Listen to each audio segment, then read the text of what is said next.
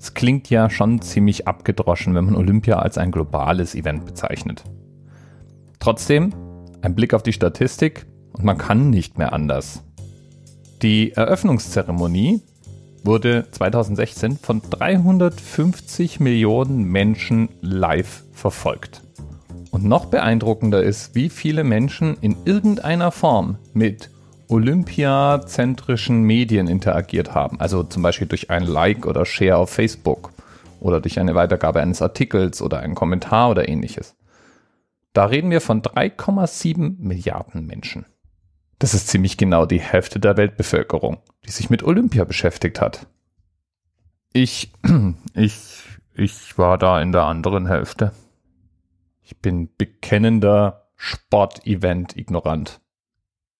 Jedenfalls war Rio ein kontrovers diskutiertes Ziel für die Olympischen Spiele.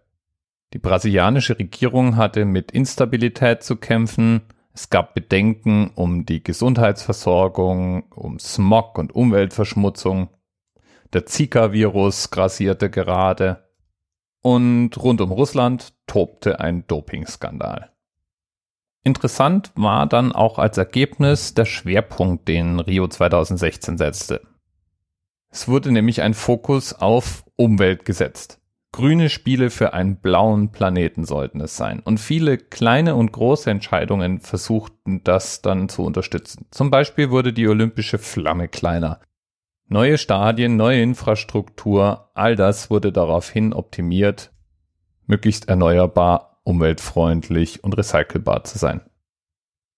Und auch Politik spielte natürlich eine Rolle. Die europäische Flüchtlingskrise war so richtig auf ihrem Höhepunkt.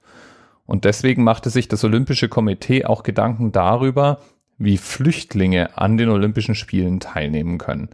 Es wurde ein spezieller Landesstatus eingeführt. Denn Flüchtlinge können ja nicht offiziell für ihr Land antreten. Seit 2016 ist es deswegen möglich, sozusagen unter der Flagge der Olympischen Spiele anzutreten. 43 Athleten bewarben sich um einen solchen Platz und 10 wurden dann ausgewählt, ein Team zu formen. Überhaupt waren auch Länder komplett ausgeschlossen, Kuwait zum Beispiel. Da es aber trotzdem kuwaitische Athleten gab, galt eine ähnliche Regel wie bei den Flüchtlingen. Man konnte unter der olympischen Flagge antreten und sozusagen neutral um eine Medaille kämpfen. Zehn Flüchtlinge und ein paar Kuwaitis, das ist natürlich nichts. Insgesamt treten rund 10.500 Athleten aus 206 Ländern in 306 Veranstaltungen gegeneinander an.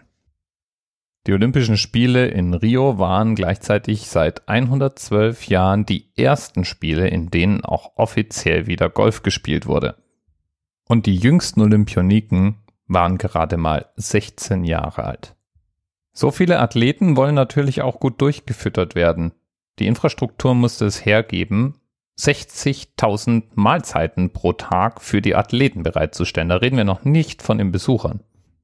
Und gut abgesichert war das Event auch.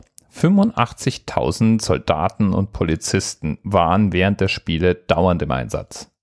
Ja, und die Spiele selber, die waren natürlich auch sportlich Riesenerfolge. Es gab verschiedene Rekorde zu vermelden und einige Superlativen. So waren zum Beispiel die USA stolz auf ihre tausendste Goldmedaille. Zum Abschluss der Spiele hatten sie dann sogar 1022. Und damit sind die USA auch einsame Spitzenreiter. Auf Platz zwei die Sowjetunion, die mit 395 Goldmedaillen über die gesamte Laufzeit der Olympischen Spiele etwas mehr als ein Drittel der Menge zusammenbringt. Auf Platz drei ist dann Großbritannien, vier China, fünf Frankreich, sechs Italien und sieben Deutschland. Ja, und all diese Infos, die verdanken wir dem Adam Osbach, der vorgeschlagen hat, darüber zu sprechen, dass in Rio 428 deutsche Athleten mit am Start waren. Bis bald. TMRS 10, 9, 8. The experience of 47 individual medical officers. Was hier über die Geheimzahl der Illuminaten steht. Und die 23. Und die 5. Wieso die 5? Die 5 ist die Quersumme von der 23.